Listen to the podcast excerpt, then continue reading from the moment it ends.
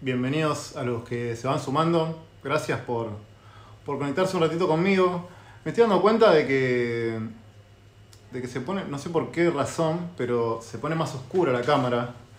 Eh, porque ahora estoy transmitiendo desde el teléfono y directamente porque me di cuenta que es mucho más sencillo hacerlo así. Bueno, probablemente no, no me pueda eh, compartir pantalla y todo ese tipo de funciones, pero bueno, este es el segundo stream, así que nada, trato de simplificarme la vida en, ese sentido para que no sea tan complicado de producirlo. Yo creo que tiene que ver bastante más esto de, de tomar el hábito de hacer algo. Y nada, este es un espacio más de expresión, pero también donde yo siento que puedo conectar con otra gente y también compartir algunas de las cosas que me vienen sirviendo. Al principio pensé en plantear una temática, tipo una serie de videos donde yo dijese, bueno, vamos a hablar de este tema eh, puntualmente y cada entrega, cada transmisión será para transmitir acerca de esa cuestión que puede ir variando, ¿no? Y hoy en día, digo, no, no, no es que a mí me disgusta ese formato, me sigue pareciendo muy, muy atractivo. Creo que este, este espacio puede tener bastante de eso. Pero la, gran realidad es que la, otra, la vez anterior que hice este stream, la verdad que para mí fue muy catártico. En el sentido de. me permitió como.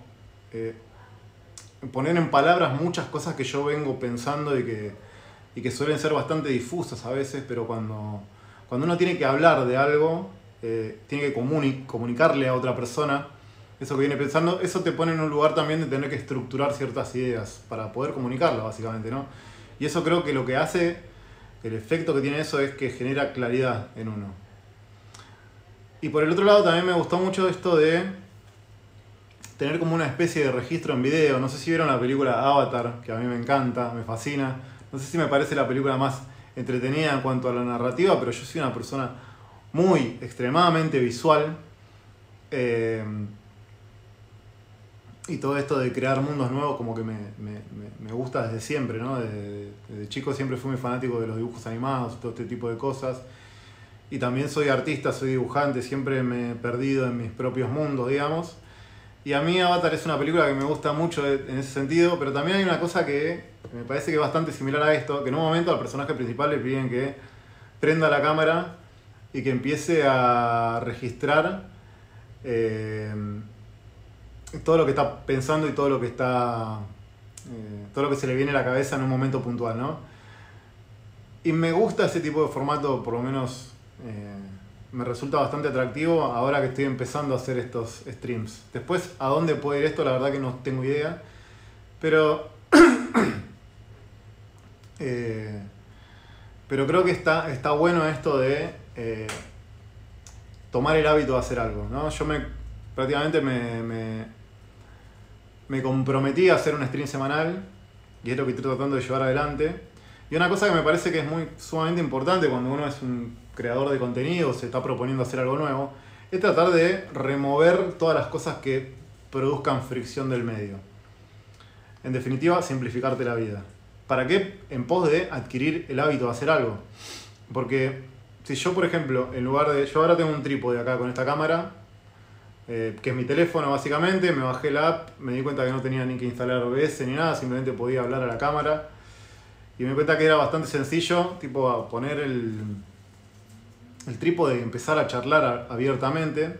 Me resultaba mucho más, no sé si sencillo, pero mucho más fluido eh, hacer esto que tener que armar todo el setup directamente con la luz, con toda la, la perinola. La perinola, qué grande que estamos. Eh, de la misma forma también en cuanto al contenido, eh, sentarme a pensar contenidos específicos y preparar una exposición, ¿no? Sobre todo porque yo pretendo hacer transmisiones largas, eh, hubiese resultado una fricción que yo creo que con el tiempo te, te, va haciendo abandonar las cosas, porque te cargas de muchas cosas al principio. Entonces, en definitiva, creo que lo que más cuenta de todo es tomar el hábito.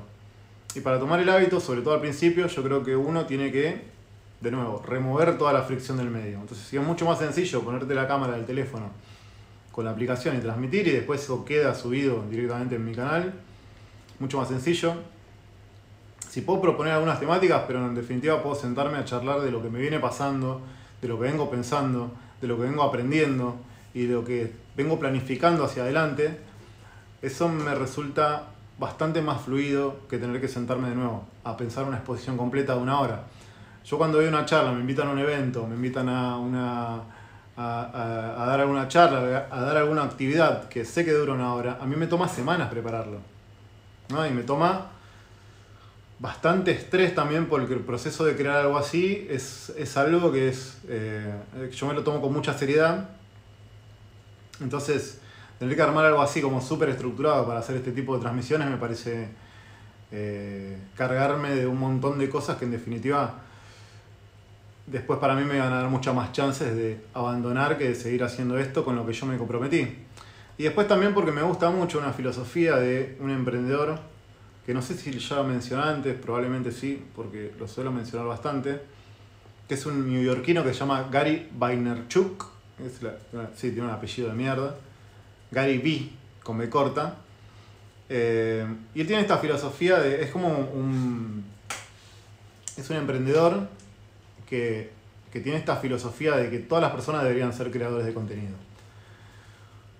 Y creadores de contenido masivamente.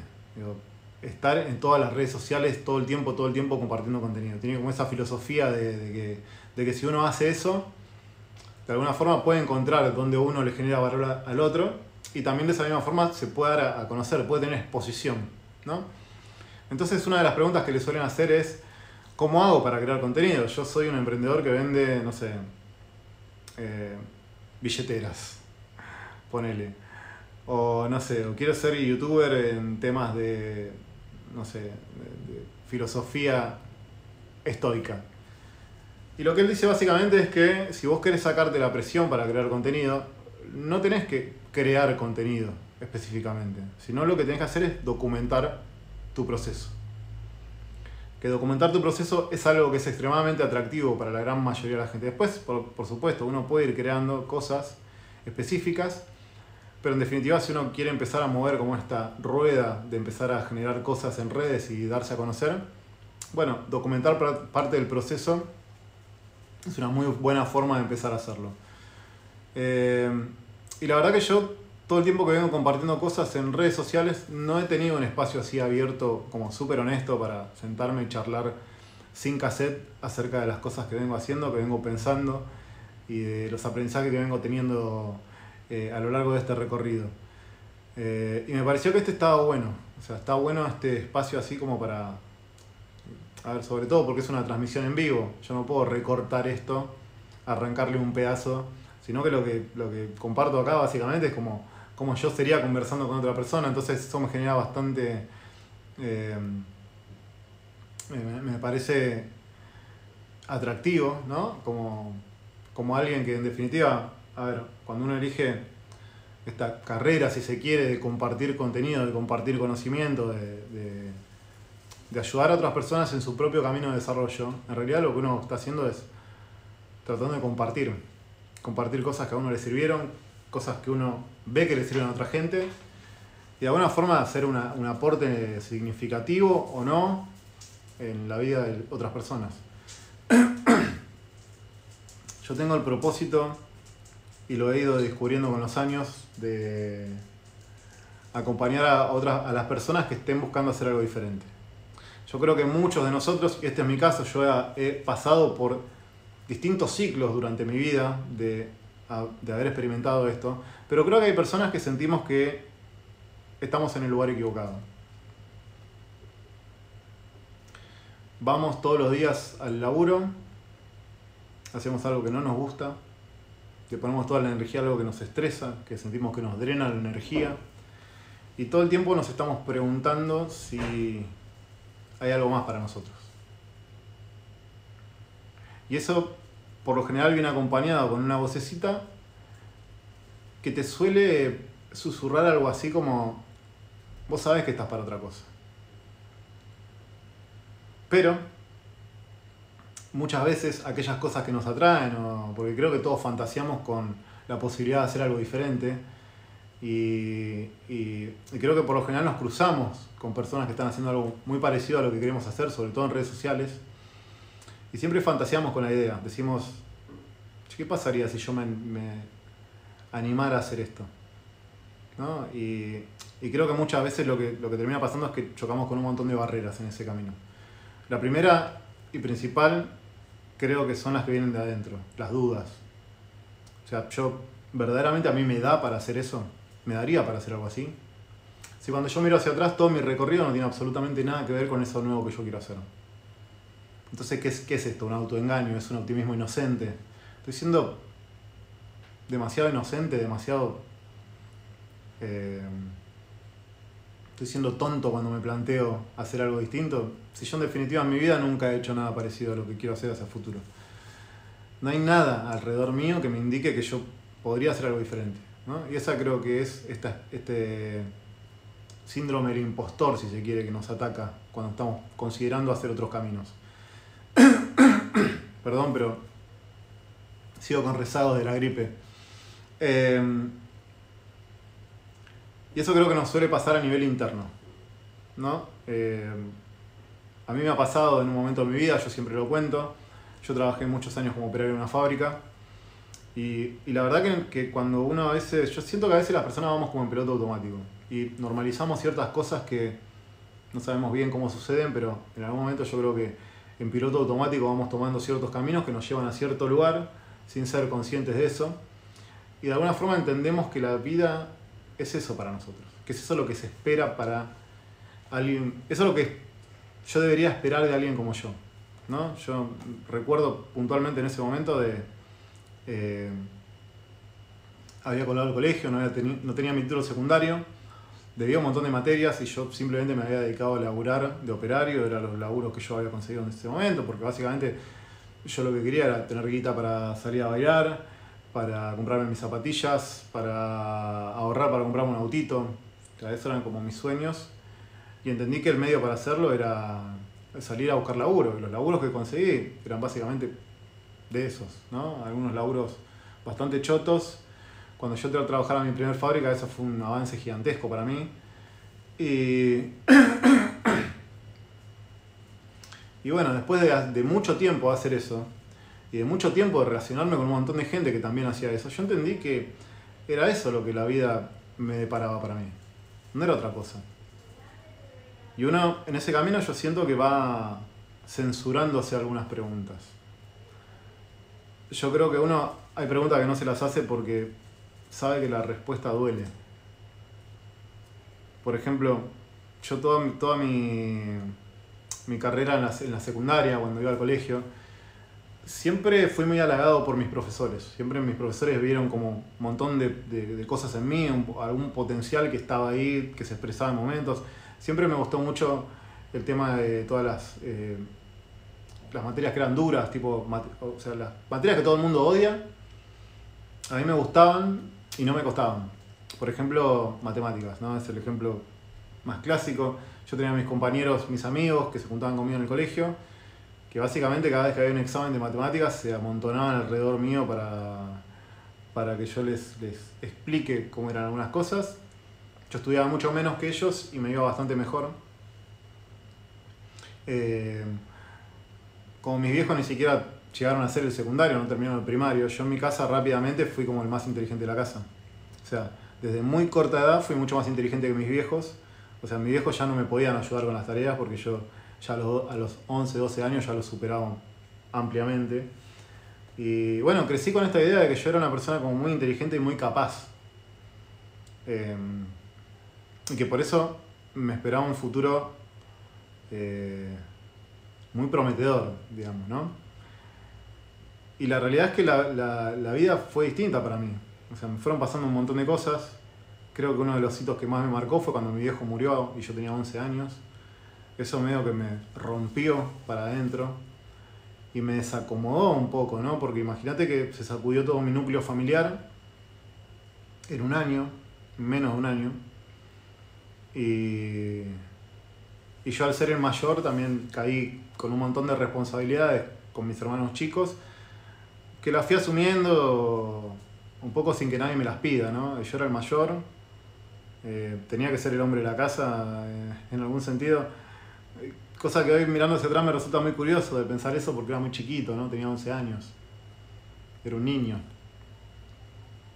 Y sin embargo toda esa carga que fui acumulando durante los años yo creo que se terminó de expresar a lo último, sobre todo cuando estaba terminando el colegio, donde básicamente me cansé de tener que ser el ejemplo, me cansé de la responsabilidad y, creo que ahí me, fui del camino.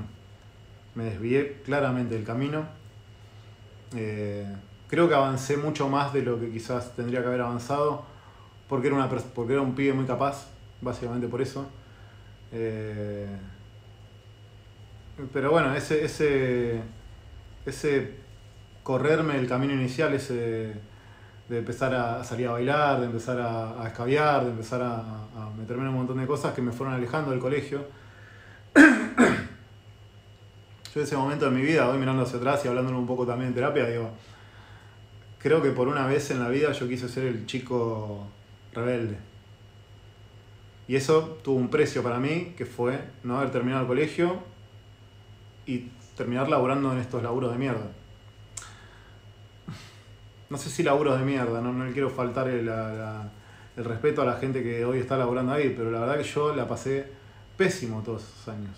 Pero uno se acostumbra también a pasarla mal, porque entiende al par de años de que el laburo es eso y que uno se lo tiene que bancar porque es, nada, el laburar es eso, salir a romperse el culo todos los días a lugares donde te maltratan y te, pagan lo que tengan ganas de pagarte porque vos en definitiva no tenés otra alternativa, ¿no? Entonces yo cuando miré todo mi recorrido, básicamente me di cuenta, un día, no sé bien por qué, no entiendo, no sé qué cosa hizo, hizo clic en mi cabeza, pero un día yo empecé a tener este tipo de pensamientos, yo estoy para otra cosa, no es esto lo que yo quiero para mi vida. Y yo creo que las personas bloqueamos la pregunta porque sabemos que si nos hacemos ese tipo de preguntas no tenemos la más puta idea de qué hacer después. Porque ponerle que yo aceptaba que yo en realidad estaba para otra cosa. Entonces probablemente eso me iba a hacer ver un montón de cosas en mi realidad que estaban mal. Y que yo básicamente las había normalizado. Y creo que la otra gran cuestión que surge cuando uno se internaliza ese tipo de preguntas, o se compra ese tipo de ideas, ¿no? Que dice, yo estoy para otra cosa. Bueno, ¿cuál es esa otra cosa? Y es horrible, horrible no saber. Y uno está solo. Porque uno cuando se plantea estas ideas, uno básicamente mira a su alrededor. Y yo, por ejemplo, el lugar donde laburaba era un galpón lleno de decenas de personas que entendían la vida de la misma forma que yo que entendían que el laburo era eso, que entendían que sus objetivos estaban ahí. Yo siempre lo cuento, pero eh, yo entendía en ese momento que mi gran objetivo era quedar efectivo como operario en esa fábrica. No me planteaba la posibilidad de hacer algo diferente. Pero cuando esa idea me entró, me caló, yo, yo siempre digo que tuve suerte. Tuve suerte de que esa idea, no sé qué es lo que hizo clic en mi cabeza. La verdad que no tengo la más puta idea pero en un momento la vi. Eh, yo siempre lo cuento en forma de una anécdota, pero creo que... Basta. Estoy hablando con la gente, acá no moleste. No es, tu momento de brillar, es mi momento de brillar. Eh, yo siempre lo cuento como una anécdota que es básicamente eh, que yo un día estoy trabajando en mi puesto operario vestido con mi guardapolvo azul que es algo que suelo contar en mis charlas también. Eh, y un día levanto la cabeza y veo un compañero, que era un hombre muy grande, de más de 60 años, uno de esos compañeros buenazos, ¿viste? siempre buena onda, que te ayudaba. Y yo sabía que el tipo no quería estar ahí. O sea, básicamente lo que, lo que estaba esperando era que pasara el tiempo para poder jubilarse y estar en su casa. Porque yo sabía que ese compañero también se tomaba un bondi como dos horas para venir al laburo y dos horas para irse. ¿no? Entonces yo uno de esos momentos quiebre para mí fue ese día que levanté la cabeza y lo vi, y no me, preguntes por qué, pero yo sentí que ahí me estaba llevando la corriente. ¿No? Yo, yo, en mi cabeza fue una cosa tipo, si yo sigo por este camino, voy a terminar ahí. la pregunta es, ¿es el lugar a donde yo quiero llegar? La respuesta fue claramente no. Pero eh, la verdad que no tenía idea de qué hacer. Y cuando vos no tenés idea de qué hacer, pero tenés este deseo, esta intuición de hacer algo diferente. Vos salís y le preguntás a toda la gente que está alrededor tuyo, ¿no? Y en este caso, imagínate que yo estaba rodeado de un montón de personas que también entendían que lo gran objetivo era quedar efectivo en esa fábrica y una vez que vos lo decían en estas palabras, una vez que quedaste efectivo acá, ya te olvidás, porque es como que te pagan un poco más de guita y tenés laburo seguro, o sea, no te van a echar. Ese era como el gran objetivo de todos nosotros los que estábamos ahí. Y yo entendí, cuando me cayó la ficha de que yo estaba para otra cosa, de que en realidad yo estaba cansado.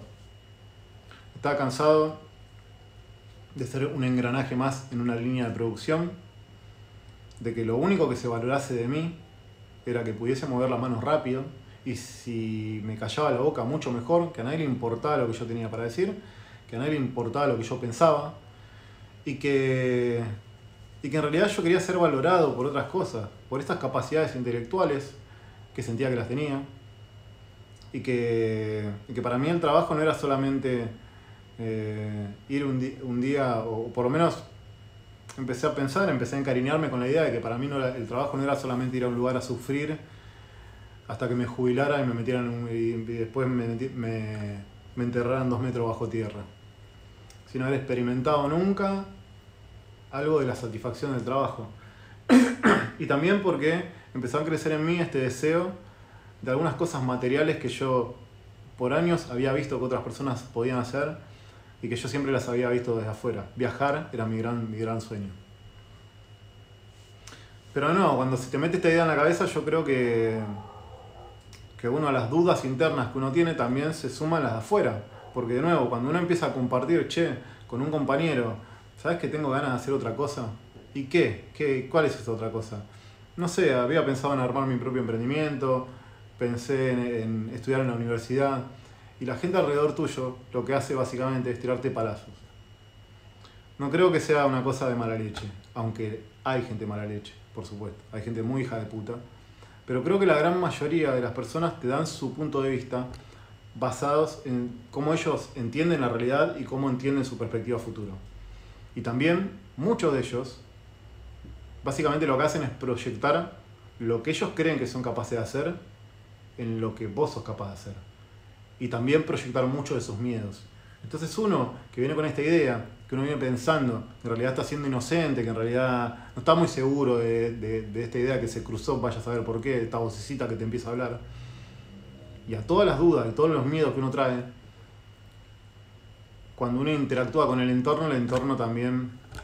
Me vas a tirar el trípode. Este tipo se acaricia con el trípode. Vení. ¿Querés robar cámara? Vení.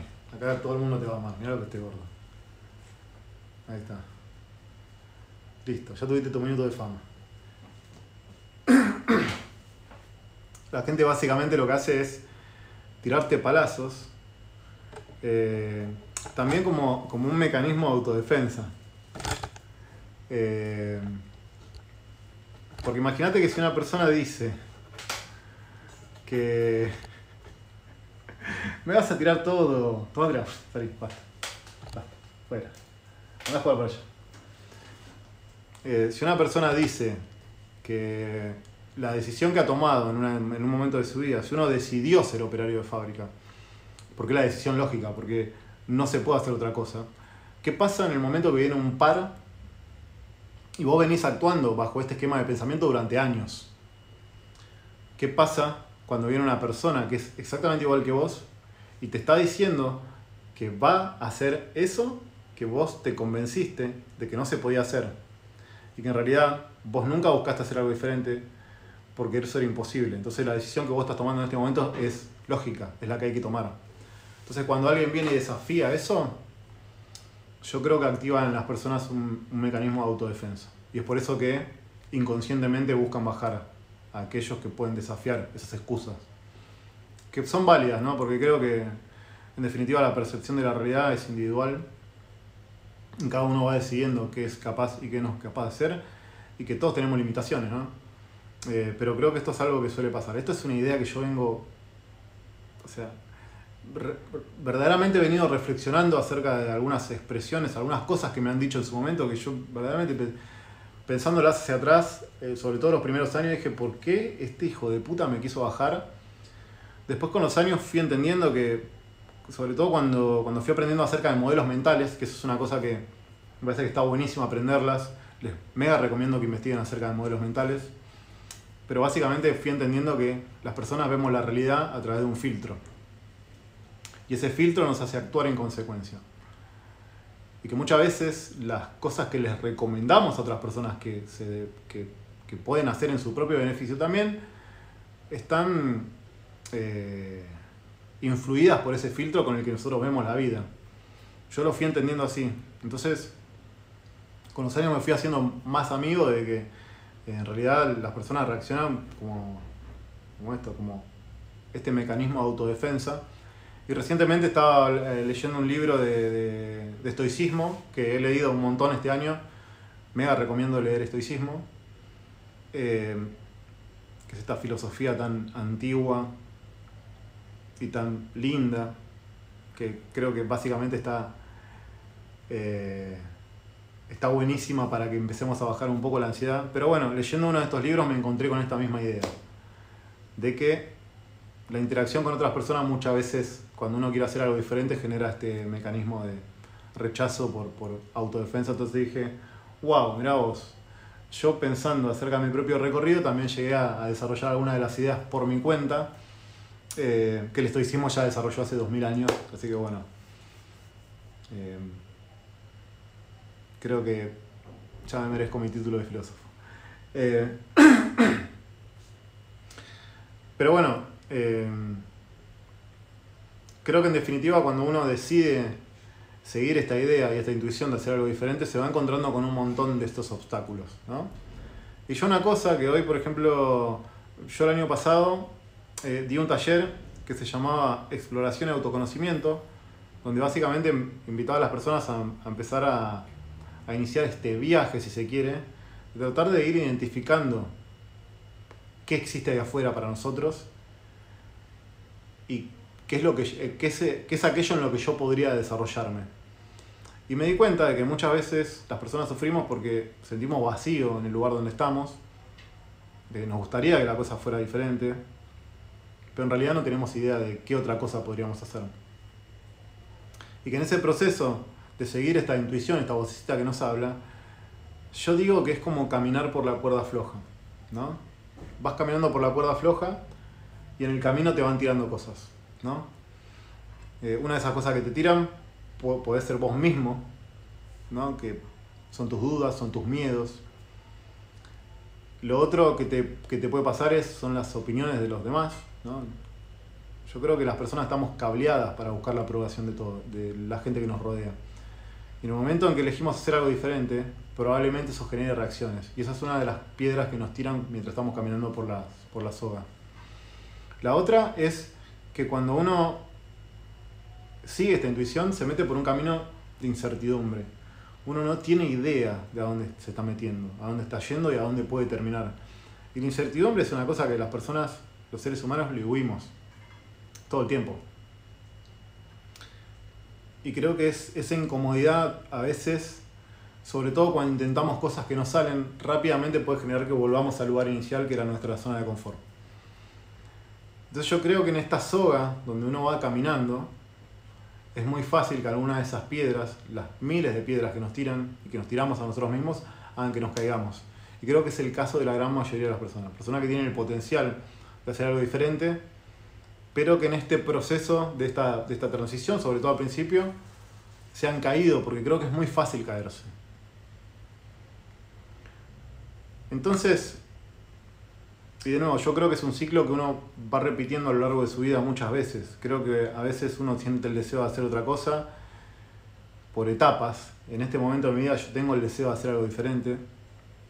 Y el día de mañana de eso diferente que hacía se vuelve lo, que lo rutinario y siento el deseo de hacer otra cosa. Yo creo que esto es una pregunta que uno se va planteando en diferentes etapas de la vida.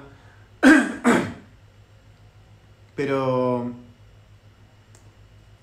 creo que no tiene que ser necesariamente así. Eh, yo creo que me hubiese ahorrado. Hay cosas que son inherentes, ¿no? El miedo, yo creo que es algo que está. Las dudas son algo que está. La incertidumbre es algo que está. Pero creo que yo, habiéndome preparado, o si alguien me hubiese contado un poco cómo era este proceso, yo lo hubiese transitado bastante más, bastante diferente. Yo creo que he tenido mucha suerte. Creo que tuve la suerte de que en el momento en que este deseo se, se encendió de alguna forma, fue tan grande que me empujó por la soga y me hizo aguantarme todos esos, esos palazos. Pero mirando hacia atrás, digo, muchas veces pienso, tranquilamente me podría haber caído. Y de hecho, cuando abro Facebook y veo muchos de mis compañeros que siguen trabajando en ese lugar del que yo me fui, yo pienso que tranquilamente yo podría estar hoy ahí.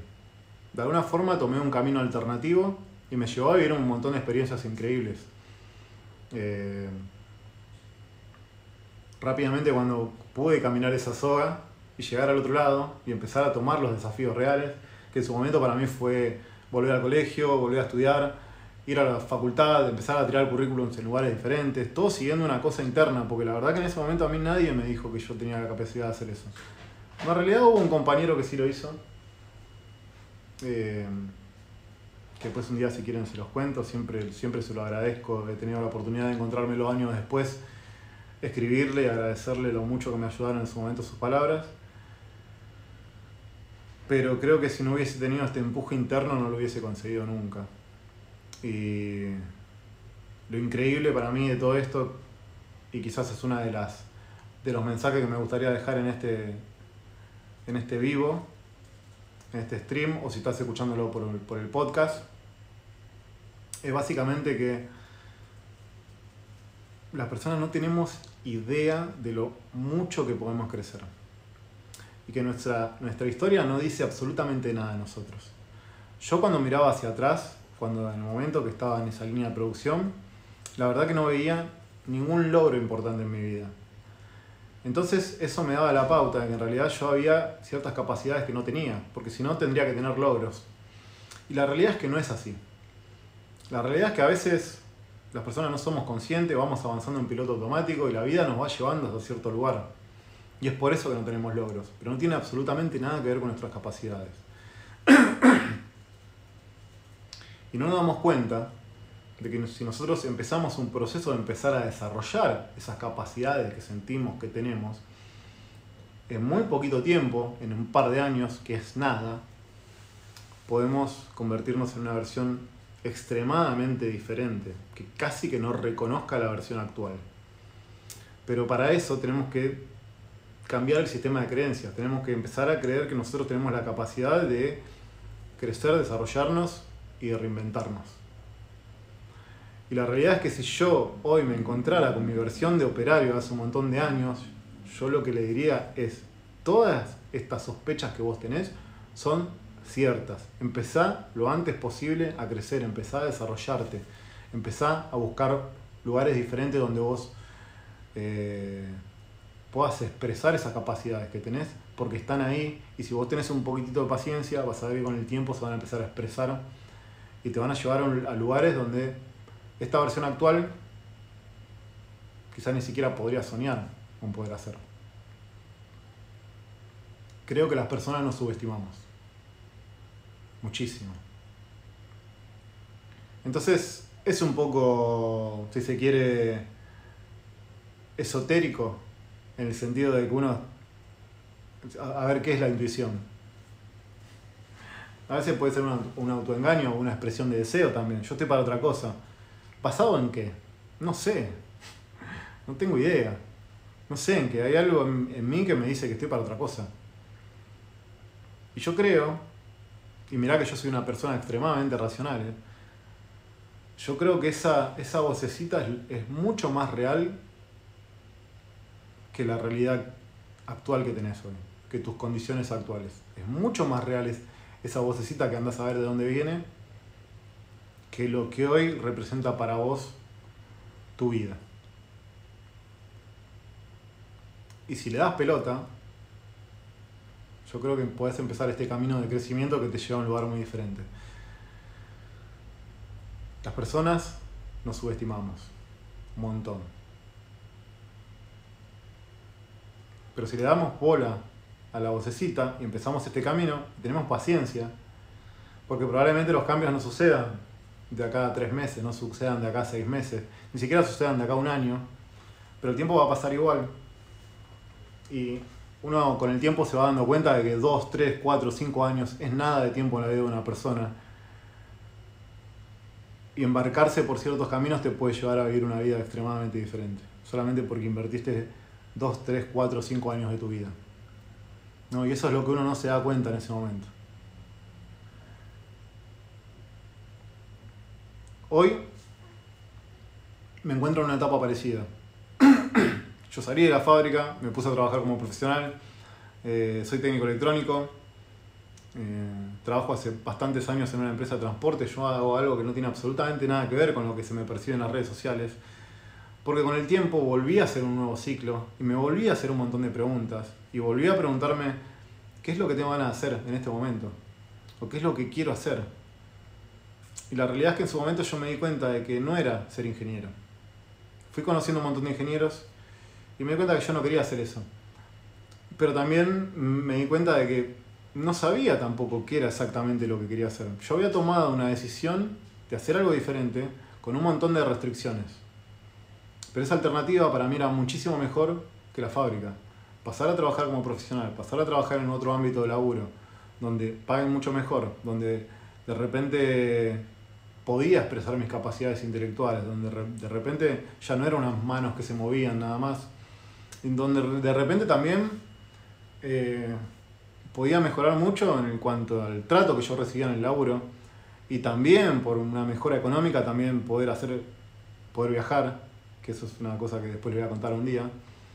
Eh, a mí era una ecuación que versus lo que tenía me cerraba por todas partes y era de las opciones que tenía la que yo conocía y, y me sirvió para avanzar.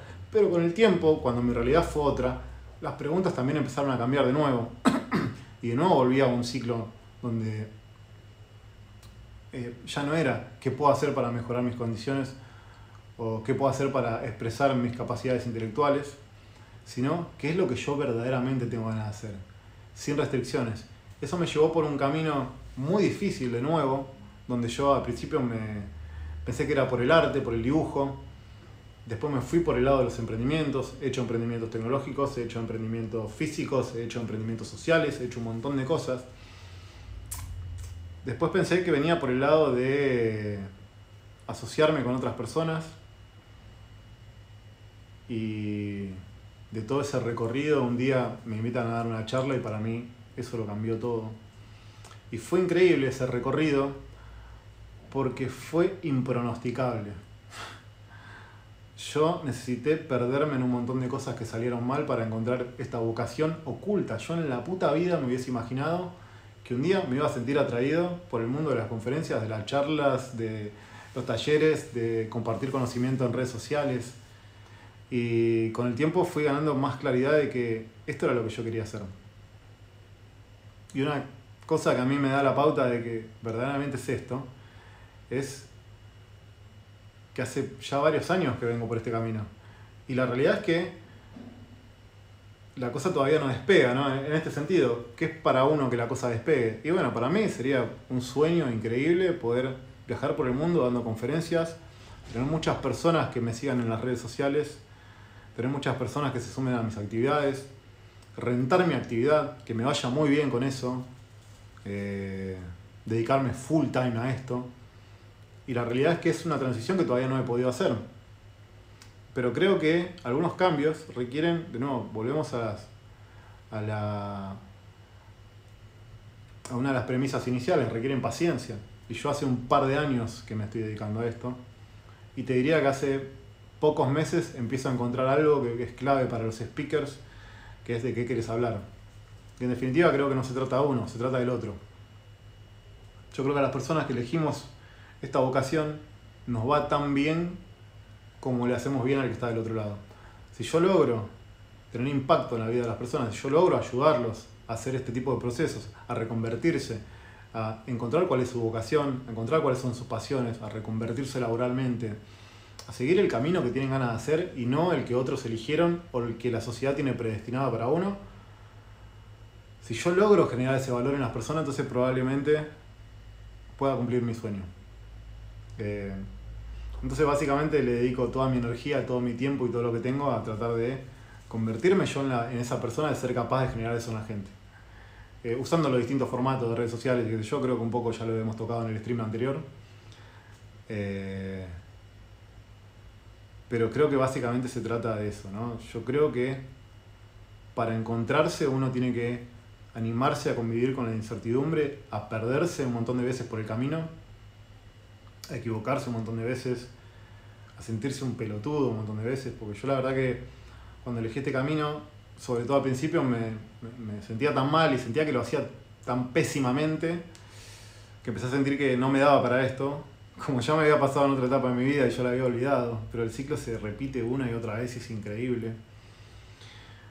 Eh, entonces por eso un poco también mi idea con esta transmisión también era compartir un poco de cómo había sido ese ciclo para mí, porque creo que es muy parecido para todos. O sea, todos tenemos esta intuición, nos da cagazo intentar cosas nuevas, nos da cagazo intentar algo distinto que todo el mundo nos dice que no tenemos que hacer y fracasar y que los demás no vean y que los demás vengan y nos digan, sos un pelotudo, te dije que esto no iba a funcionar.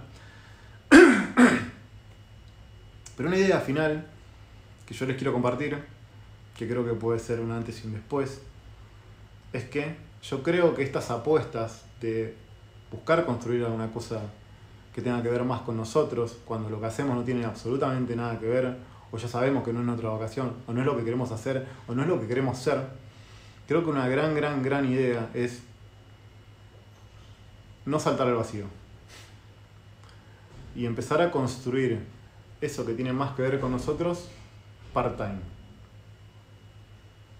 En tu tiempo libre, en tus horas libres. Yo me acuerdo, trabajaba en la fábrica hasta las 5 de la tarde, salía de la fábrica y me iba a estudiar. Estaba en un lugar donde no quería estar, pero necesitaba estar ahí porque necesitaba la plata. Y en mi tiempo libre, en lugar de irme a mi casa a mirar la tele, lo usaba para construirme la vida que yo quería vivir. Y eso es un poco de lo que yo también estoy haciendo hoy en día. O sea, yo laburo otra cosa y todo mi tiempo libre lo dedico a construirme la versión que yo quiero ser, la persona en la que me quiero convertir y a lo que me quiero dedicar. Creo que hay una relación increíblemente estrecha entre lo que uno hace todos los días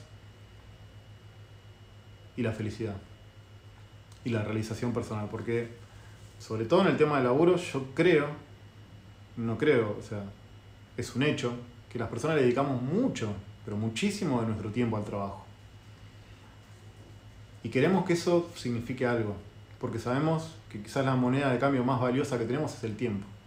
Queremos que las horas y el tiempo que invertimos signifiquen algo. Algo para nosotros y algo para los demás también. Entonces creo que esa búsqueda es súper válida, súper, súper válida. Y porque también yo soy optimista con respecto a esto yo creo que hoy tenemos un montón de herramientas. Un montón de herramientas que yo cuando tenía mis veintipico años y me propuse este camino, la verdad que no contaba con esto. Bueno, estoy transmitiendo en Twitch, ni existía esto. Yo no, tenía, no teníamos teléfonos inteligentes. Eh, y mm, creo que vale la pena. Vale la pena aprovechar. Invertir parte de nuestro tiempo libre para construirnos la versión de nosotros que queremos ser para construirnos la carrera a la, que, nos queremos, a la que nos queremos dedicar, o si no sabemos qué hacer para empezar a explorar cuáles son las opciones para nosotros. Pero sí o sí, yo te digo, convencete de la idea de que vos tenés esas capacidades por más que no las hayas, no las hayas usado. Las capacidades las tenés, tenés que empezar a desarrollarlas. Si vos tenés la intuición de que estás para otra cosa, lo estás. Te quedará descubrir en dónde canalizar toda esa capacidad y cómo empezar a moverte para empezar a desarrollarte. Pero la capacidad está, todos la tenemos, porque todos tenemos un cerebro, todos somos humanos, simplemente que nos hemos acostumbrado a censurar esa parte de nosotros. Eh, así que creo que vale la pena dedicar una porción de nuestro tiempo a construir eso, ¿no? empezar a ganar certezas. Porque en definitiva, yo creo que si no ganamos certeza de quién queremos ser o qué es lo que queremos hacer, vamos a terminar siguiendo lo que otras personas quieren que seamos. Y eso yo creo que es un camino que termina mal. Con los años uno se va a dar cuenta de que nunca se animó y que el tiempo se le pasó. Así que a mí no me importa si tenés 20, tenés 30, tenés 40, tenés 50. Yo creo que siempre es un buen momento para empezar a preguntarte qué querés ser, si, si es que lo que estás haciendo hoy no te llena. Incluso muchas veces creo que lo que a las personas no las llena son las decisiones lógicas. Son meterse a hacer cosas que los demás le dijeron que tiene que hacer. Incluso gente que tiene laburos bien pagos. Muchas veces es la que se siente más vacía. Yo no creo que haya que olvidarse del tema económico, eh, sobre todo en esta sociedad occidental y capitalista, pero creo que no es el único factor a tener en cuenta. Creo que hay mucho más. Y creo que si no nos animamos a hacernos estas preguntas, el día de mañana probablemente vamos a terminar en un lugar que creo que es horrible, que es el del arrepentimiento. Así que nada, vamos a dejar este stream acá. Creo que tengo un solo espectador. Te recontra agradezco a vos que estás ahí escuchando. Eh, si estás viendo esto en YouTube o si lo estás escuchando por un podcast, eh, pido lo de siempre, eh, like, comentar, seguir, toda la pepa. Y nada, espero que alguna de estas ideas honestas y abiertas les sirva en su propio recorrido. Y nada, yo me voy a comprar un tinto. Ahora empieza el partido de Boca. Así que nada, empieza el fin de semana largo, que nunca es largo para las personas que eh, nos gusta mucho lo que hacemos, porque seguramente el día de mañana, pasado y todos los días que tenga libre me dedicaré a escribir, a hacer un montón de cosas y a planear lo que viene. Eh, pero bueno, a los que sí lo van a disfrutar les deseo un gran fin de semana largo. Y nos vemos la próxima. mando un abrazo grande.